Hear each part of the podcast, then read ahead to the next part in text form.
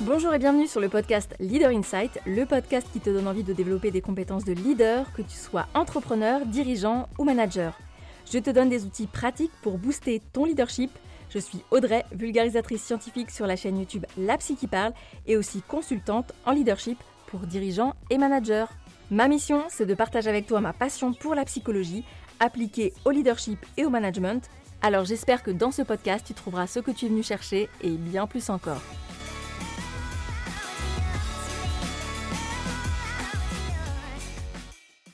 Bonjour et bienvenue dans cet épisode où j'ai l'honneur de recevoir le professeur Jacques Pi. Alors Monsieur Pi, ou devrais-je dire Docteur Pi, est professeur et chercheur en psychologie sociale rattaché au CNRS à l'université de Toulouse 2. Évidemment, s'il est invité sur le podcast aujourd'hui, c'est parce qu'il a une expertise extraordinaire dans le domaine de l'entretien. Alors il est spécialisé en entretien judiciaire. On parlera notamment de sa méthode qui s'appelle l'entretien cognitif. Il nous expliquera en quoi elle consiste mais il a également mené de nombreuses recherches dans le domaine des ressources humaines et en particulier du recrutement. Et c'est pour ça qu'aujourd'hui, je lui ai posé des questions sur les pièges et les erreurs courantes qu'on peut voir dans les entretiens de recrutement. On a par exemple abordé la question des entretiens qui sont menés de manière, je dirais, euh, intuitive. Hein, est-ce que c'est une bonne chose d'écouter son intuition quand on fait passer un entretien d'embauche? On parlera également aussi des tests de personnalité, est-ce qu'ils sont plutôt utiles euh, ou dangereux et en fin d'échange, le professeur Jacques Pi partagera aussi son point de vue sur un petit peu les évolutions actuelles qu'on est en train de vivre et euh, qui font que le recrutement n'a plus rien à voir avec ce qu'on avait pu connaître auparavant. Et donc je vous laisse maintenant écouter ma conversation avec le professeur Jacques Pi. Bonjour Jacques. Bonjour Audrey. Merci d'avoir accepté mon invitation sur le podcast. Bah, avec plaisir. Écoutez, je suis ravie de vous avoir euh, aujourd'hui pour parler euh, d'entretien de recrutement et plus particulièrement de votre euh, spécialité, qui est la psychologie sociale, puisque vous êtes professeur et chercheur en psychologie sociale. Vous êtes également chercheur rattaché au CNRS, si je ne me trompe pas. Mmh donc, quel est un petit peu votre parcours et votre spécialité Alors, c'est difficile de faire un, un résumé, mais Bon, voilà, j'ai un, parcours assez euh, traditionnel, linéaire d'universitaire euh, en psychosocial en l'occurrence. J'ai fait ma thèse euh, en 93, dirigée par, par Jean-Laurent Beauvois, qui était un, professeur qui avait une, certaine surface, une thèse sur les, sur les normes sociales, la connaissance que les gens peuvent avoir des normes sociales en même temps que ma thèse, je, me suis intéressé à un autre domaine de recherche qui est la psychologie du témoignage euh, oculaire. Et pendant longtemps, j'ai mené ces deux, ces deux champs en parallèle. Et puis en fait, aujourd'hui, je travaille essentiellement sur le témoignage oculaire, en particulier sur les techniques qui, qui permettent d'entendre un témoin, une, victime, voire un, un mise en cause euh, dans des conditions optimales. Et ça m'a amené au fil du temps, en fait, à, à développer une, sorte d'expertise de, sur, euh, sur les techniques d'entretien mmh que j'ai étendu euh, progressivement au domaine des, des ressources humaines. Alors, psychologie sociale et ressources humaines, c'est deux notions qui vont très bien ensemble. Quoi. en quelque sorte, le, champ des ressources humaines est, est, inclus dans la, dans la psychosociale. Et mes spécialités dans, dans, dans ce champ des ressources humaines, c'est à la fois euh, la formation professionnelle, particulier l'évaluation des formations professionnelles, et puis euh, le recrutement, en particulier le, technique d'entretien euh, de recrutement. Mmh en fait, il y a beaucoup de, de liens communs entre euh, différentes techniques d'entretien. Et quand on a travaillé pendant, pendant longtemps sur des, des entretiens de témoignages, en fait, il y a, y a, plein d'éléments qu'on peut transposer assez, assez facilement euh, dans le champ de, l'application d'à côté, en quelque sorte. Mm, mm. Euh, du coup, j'en profite pour rebondir quand même sur euh, une de vos, de vos spécialités, qui est l'entretien cognitif ou l'entretien judiciaire. Est-ce que vous pourriez nous en dire deux mots pour qu'on comprenne un petit peu ce que c'est? Parce que c'est quand même assez exceptionnel comme, comme outil. Quand je, quand je parle de, de, de, techniques d'entretien pour placer les, témoins victimes dans des conditions optimales, il s'agit de l'entretien cognitif. Alors c'est vrai que c'est un bel outil, euh, ça a des côtés un peu magiques. Euh, quand les gens l'expérimentent en tant que témoins, bah, ils sont, ils sont toujours très surpris parce que ça a cette vertu euh, de permettre de, de se rappeler de, de, de, souvenirs quelquefois très lointains. Alors, je vous dis en trois mots comment ça, comment ça fonctionne. Mm-hmm. bon, comme n'importe quel entretien, on place le cadre et puis on, on va, on va demander au, au, témoin ou à la victime de restituer le maximum d'informations, y compris celles dont, dont il n'est pas sûr, qui pourrait euh, penser peu important, il ne faut pas qu'il s'auto-censure. Et on va lui demander de repenser au contexte environnemental dans lequel il était placé, le lieu, le décor, les personnes présentes, euh, les bruits, les odeurs, etc. Son humeur au moment des faits, et puis les émotions qui découlent de la scène. Et en fait, tout ça, ça, ça, ça, lui permet en fait d'accéder à, des petits éléments de, de, de, souvenirs qui vont faciliter euh, le récit euh, sur, les, sur les faits. Donc, donc l'objectif, c'est effectivement de remettre la personne mentalement dans ce contexte euh, qu'elle a vécu. Donc c'est à destination des victimes, hein, donc c'est en l'occurrence le, des témoins, voilà. donc l'idée pour vous, c'est quoi? Vous, Donc vous formez les policiers, les enquêteurs qui vont utiliser cette technique d'entretien cognitif. C'est ça. C'est pas le, le, psychologue qui, qui, qui, met les entretiens. En fait, mon rôle, c'est de, de, former des, des, enquêteurs pour qu'ils puissent euh, obtenir davantage d'informations. En moyenne, on obtient 40% d'informations supplémentaires. Et évidemment, bon, ils vont, ils vont utiliser ça en fonction de, de l'importance de l'affaire. Mais ce que je trouve intéressant, c'est qu'il faut garder en, tête que l'entretien, ça reste, en tout cas le recueil d'informations, ça reste euh, l'outil principal, ou en tout cas le matériel principal sur, sur lequel les enquêteurs vont s'appuyer.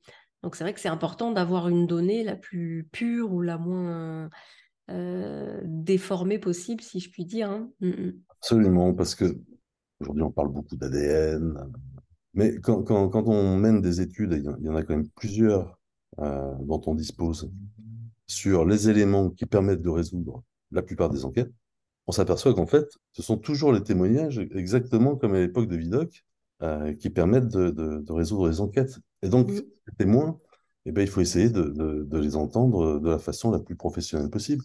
Et l'entretien cognitif, c'est un très bel outil euh, pour ça on parlait d'entretien judiciaire et, maintenant, si je transpose ça à l'entretien de, recrutement, euh, j'entends encore des personnes me dire, ben voilà, euh, euh, moi j'ai suivi une formation dans laquelle on m'a dit qu'il fallait que je mette le candidat sous pression, de la même manière que on peut voir ça dans les films, hein, on va mettre la pression au, présumé coupable, voilà. Donc, est-ce que ça c'est une bonne idée? C'est une très mauvaise idée pour, pour, plusieurs raisons. D'abord pour une, pour une question d'image de, l'entreprise, de l'organisation, parce que la, manière dont l'entretien va se, va se dérouler, euh, ça va affecter l'image de, l'entreprise. Je crois qu'aujourd'hui en particulier, euh, les, les, nouvelles générations sont, sont extrêmement sensibles à l'image. Euh, S'il y a un souci euh, par rapport à cette image, ça va se diffuser sur les réseaux sociaux à, à, la vitesse de la fibre. Et donc, on a, on a tout intérêt à ce que ça se passe bien pour, euh, pour les candidats, qu'ils aient le, le sentiment d'avoir été traités avec respect et avec professionnalisme. Et plus important encore, comme, euh, comme raison de, ne pas mettre la pression, c'est qu'en fait, mener un entretien de, de recrutement sur le mode d'un mauvais policier du XXe siècle, c'est la pire des stratégies. Même si on a des soupçons sur l'authenticité de certains éléments amenés par le, par le candidat, notamment sur le, sur le CV, il y a 40 ans de, de, de recherche scientifique sur un interrogatoire de suspect qui montre qu'en fait, au moins dans un premier temps, il faut interroger un suspect exactement comme on le ferait avec un, un témoin une, ou une victime. Mmh. Donc il faut essayer de, de, le placer en fait dans, dans, dans les meilleures euh, conditions pour livrer sa, sa, propre version des faits, sur la base de ce que va dire la, la personne, euh, sans contrainte, sans pression. On aura beaucoup plus d'éléments pour analyser sa, déclaration et pour repérer des, indicateurs d'authenticité, de, sincérité, que ce soit au niveau verbal ou au niveau euh, non verbal. Euh, par exemple, quelqu'un qui raconte un, événement qu'il a vécu, il va fournir spontanément euh, des éléments de contexte, des éléments inattendus, et lorsque, à la fin de l'interrogatoire, on va poser quelques, quelques questions, et éventuellement des questions qui pourraient déstabiliser la personne, là, c'est plutôt au niveau, au niveau non-verbal qu'on va, va avoir des éléments. Le menteur, lorsqu'il est confronté à une, question euh, qui, est, sensible, difficile, il va avoir son regard qui va se, qui va se figer. La réponse qu'il va donner sera précédée d'un temps de latence inhabituel. Et lorsqu'il a le sentiment que son mensonge est passé, là, on va avoir un relâchement du corps et un sourire de soulagement. C'est caractéristique. Imaginons que la personne soit surprise par la question de, du recruteur, il pourrait aussi avoir le regard un petit peu figé, un temps de latence plus long. Ça pourrait être dû au stress. Alors, il faut, il faut bien dire que les, les indicateurs non verbaux euh, du mensonge, ce n'est pas le cas des indicateurs verbaux. Mais les indicateurs non verbaux du mensonge, ils sont liés à la, à la, gestion des émotions. Et il faut, il faut faire une inférence, en fait, une fois qu'on a repéré euh, une émotion inhabituelle, surprenante, il faut faire une inférence pour considérer que ça peut être un, un mensonge. Mais en tout cas, ça donne une indication euh, de quelque chose à, à creuser. D'accord. Parce que je me dis, il faut toujours faire attention, effectivement, à ne pas surinterpréter et à se dire, bah voilà, cette personne finalement a réagi de manière un petit peu plus longue, donc peut-être qu'elle est en train de nous mentir. Vous avez tout à fait raison. Mais hum, voilà, quand on, quand on mmh. croise à la fois des indicateurs euh, mmh. verbaux et des indicateurs non verbaux, on a pas mal d'éléments pour, euh, si ce n'est pour conclure, au moins pour, euh, pour avoir une forte alerte. Du coup, c'est hum, quelque chose qui est facile à faire pour, les, pour, pour tout humain, tout recruteur, ou c'est quelque chose dans lequel on n'est pas toujours forcément bon? autant, autant je pense qu'on on, commence à être très bon sur le recueil. Sur l'analyse, il y a encore des, encore des progrès à faire. Bon, d'abord parce que la question du mensonge, c'est une question qui est extrêmement complexe. Mais, à mon sens, si on a longtemps buté sur, euh, sur la question du mensonge, c'est parce qu'on n'a pas suffisamment bien compris le fonctionnement de quelqu'un de sincère, en particulier quand il est dans la recherche de ses souvenirs. D'ailleurs, j'imagine qu'il faudrait faire attention à pas euh, quand on est dans la posture du recruteur, hein, ne pas se dire bah, je vais chercher euh, les indicateurs de mensonge parce que effectivement, potentiellement, on peut en trouver si on, si on est dans cette mmh recherche-là, on peut enfin croire qu'on va en trouver. Hein. Alors, ce qui est vrai, c'est que la, la, situation d'entretien de recrutement, elle est, elle est très saturée euh, en termes de, de désirabilité sociale. Alors, qu'est-ce que c'est? le, le, candidat, bah, il est dans une situation où il doit essayer de se présenter sous son meilleur jour. Euh, et ça, ça va être vrai euh, pour, pour, n'importe quel candidat.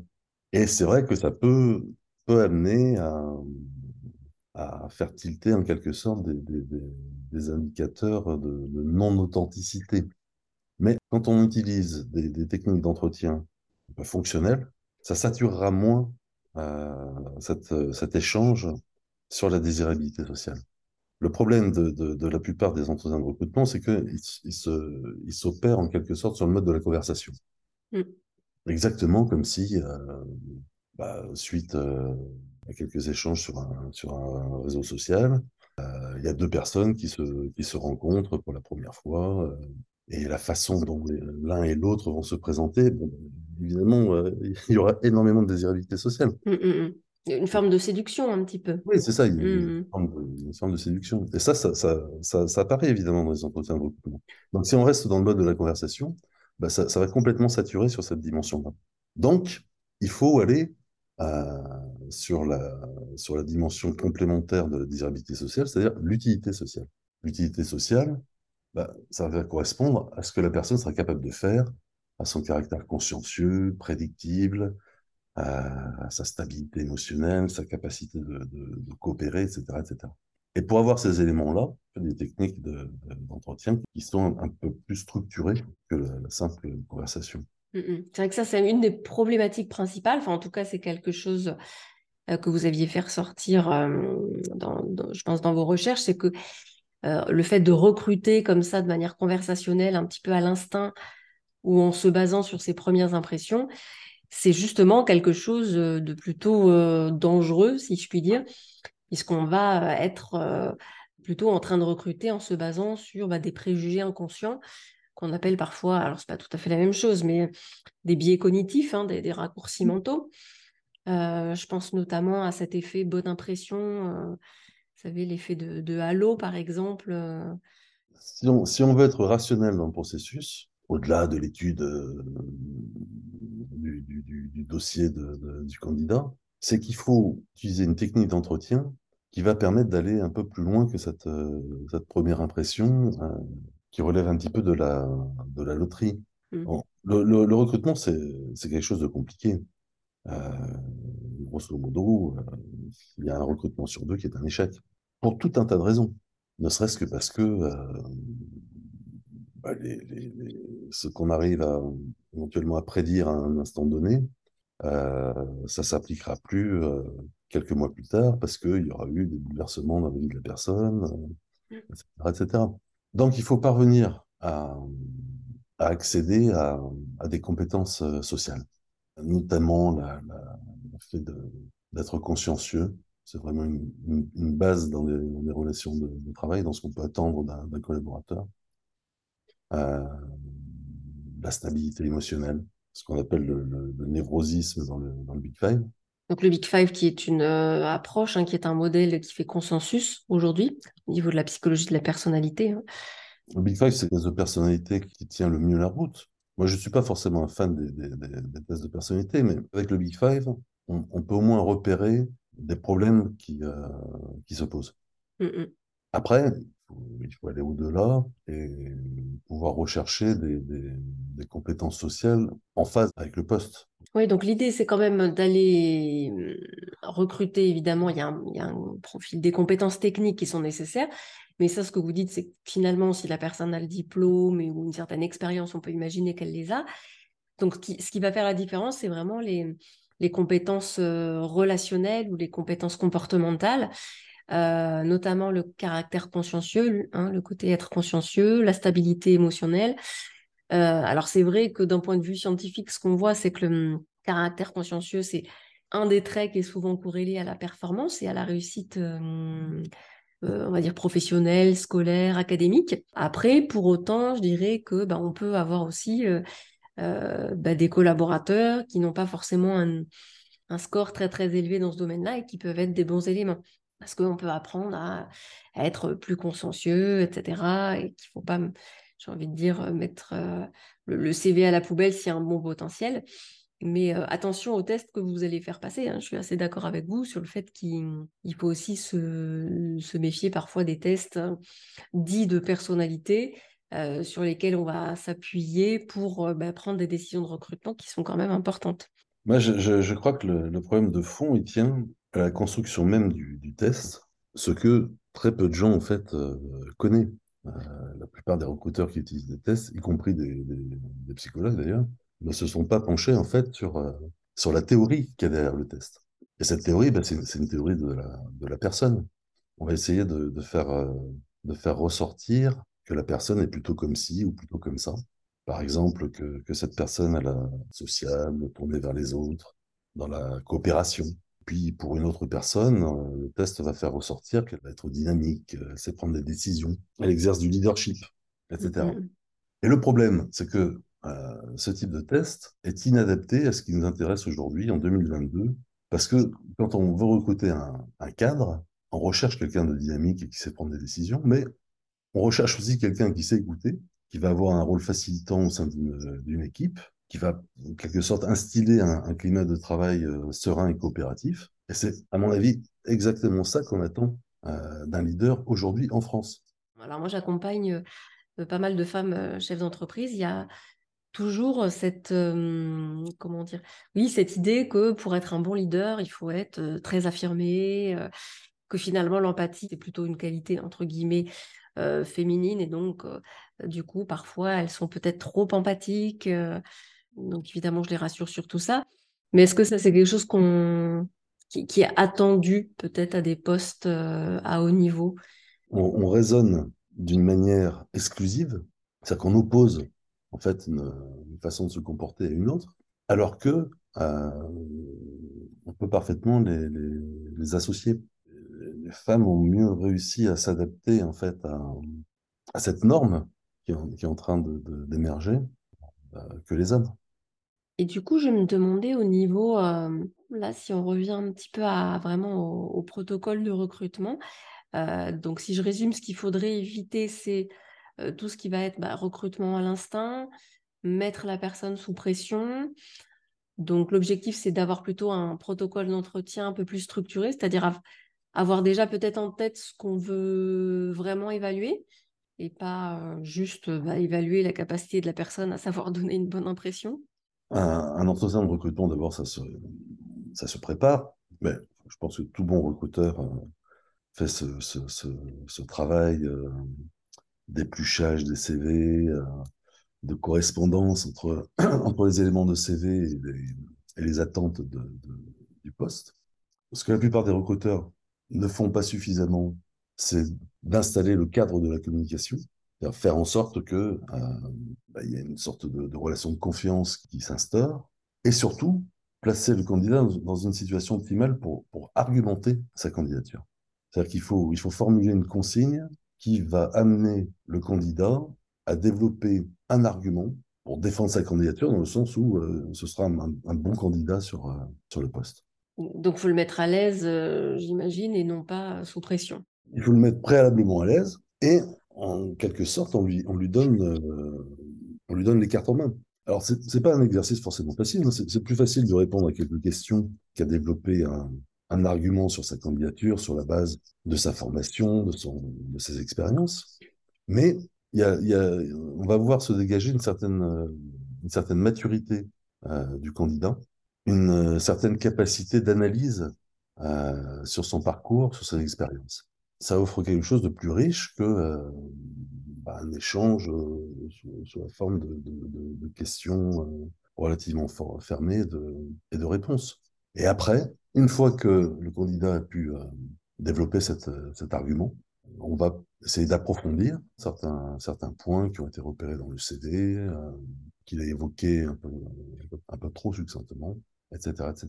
Mmh Et ensuite, on va pouvoir confronter le candidat à des situations particulières vécues, qu'il a vécues comme positives ou négatives, Vivre des échecs, par exemple, mm. c'est quelque chose de, parfaitement normal. Mais la façon dont la personne va en rendre compte, sa capacité à se remettre en cause et à trouver des solutions pour dépasser en fait les, échecs, c'est ça qui est intéressant. Mm, tout à fait. Tout à fait. Puis c'est souvent quelque chose moi, que je que j'invite à, interroger en, en entretien de recrutement, c'est-à-dire de questionner la personne sur un échec. Alors soit euh, une mésentente, on va dire, avec le manager précédent, soit un échec au niveau d'un projet, et de voir comment la personne va rebondir et expliquer euh, bah, ce qu'elle a vécu.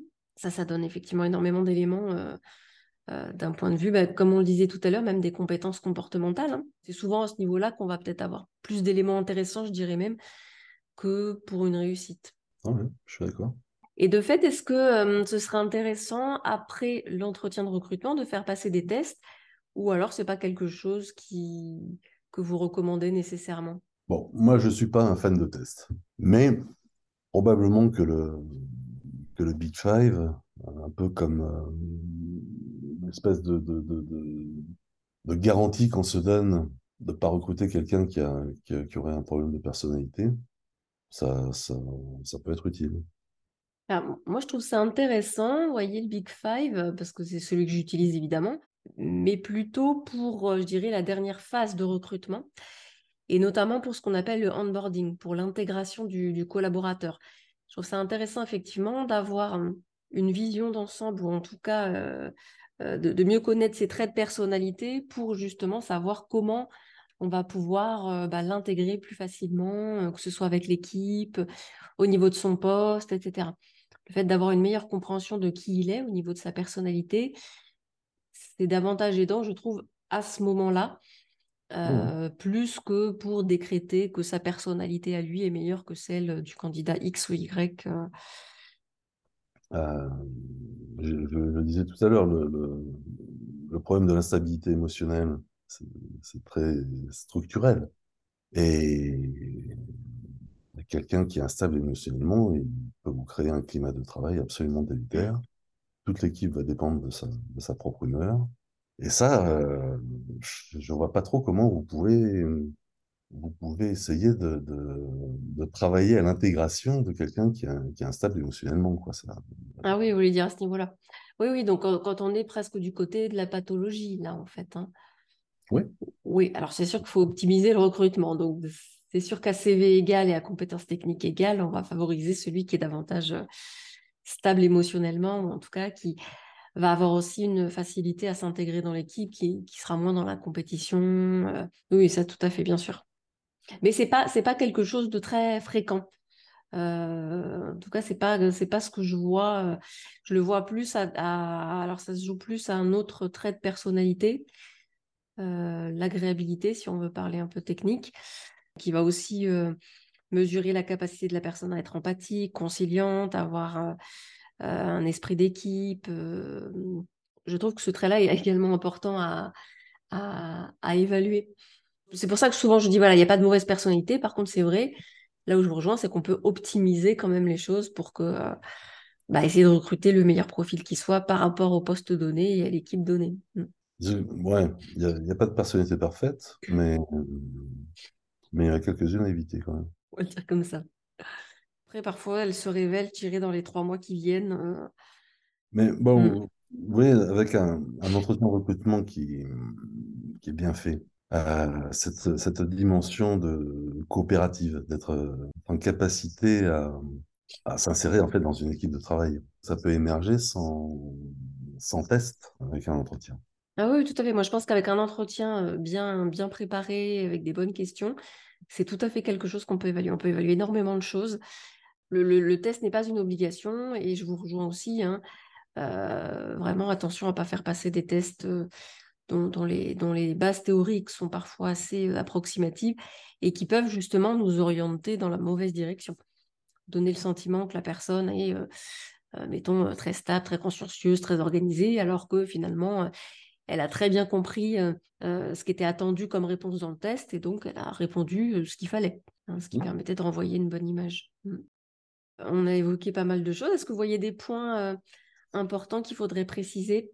Je, je, pense que là, on est dans, une, dans un moment dans, dans, dans, la vie économique où les, les, cartes sont un petit peu rebattues par rapport aux décennies précédentes. Et tout ce qu'on vient de dire, bon, ça, ça, avait une certaine pertinence dans les décennies précédentes, mais ça en a encore plus aujourd'hui, parce que aujourd'hui, bah, en fait, euh, les, les, les employeurs se, se, retrouvent à, à chercher euh, des bons candidats, alors qu'il fut une époque où euh, bah, ils disposaient d'un vaste panel de, de, bons candidats. Et donc, il y a une certaine importance à ce que le, le, processus d'entretien se, se, passe bien pour les raisons qu'on a évoquées tout à l'heure. Mais euh, il y a aussi une certaine importance à savoir se décentrer de cette quête du, du, du, candidat idéal. C'est-à-dire être capable, euh, et à mon avis, c'est là que, que, la notion d'expertise euh, en matière de recrutement, elle, intervient, être capable d'étudier des candidatures qui ne correspondent pas exactement au candidat idéal qu'on recherchait a priori, mais qui pourraient euh, parfaitement euh, faire l'affaire. Là, la, technicité en matière de, recrutement, à mon avis, euh, va, intervenir encore bien plus que par le passé. Oui, tout à fait. La, la tendance s'inverse en plus. On a même plutôt l'impression, je dirais, là, de devoir euh, ce sont plutôt les recruteurs qui doivent séduire les candidats et non l'inverse. Et moi, il y a un, sujet euh, qui me qui m'interroge beaucoup, enfin un terme plutôt, c'est le terme de talent. Souvent, on va dire, bah voilà, on, cherche à recruter des talents. Et la problématique, je trouve, c'est que ce mot vient un petit peu figer une image du candidat idéal. Et peut-être, effectivement, comme vous le suggérez, l'idée, c'est de se dégager de cette image du candidat idéal pour, euh, donner peut-être euh, une chance à d'autres personnes auxquelles on n'aurait peut-être pas forcément pensé, mais qui, grâce à l'entretien de recrutement, un entretien euh, structuré, bah, permet de savoir si cette personne a le potentiel quand même ou pas pour le poste que l'on recherche. Exactement. Bah, écoutez, je vous remercie beaucoup, Jacques, pour euh, cet entretien. Je vous souhaite une très belle journée et puis à, à la prochaine. Au revoir. Merci d'avoir écouté cet épisode jusqu'au bout. Si vous l'avez apprécié, vous pouvez bien sûr mettre 5 étoiles sur la plateforme de votre choix, que ce soit Apple Podcast, Spotify, Deezer ou autre. Et bien sûr aussi, vous pouvez me faire vos retours sur Instagram ou sur LinkedIn. Je vous mets le lien de mes réseaux sociaux en description de cet épisode, donc n'hésitez pas à venir me voir et on pourra échanger ensemble. Je vous remercie et je vous dis à très bientôt.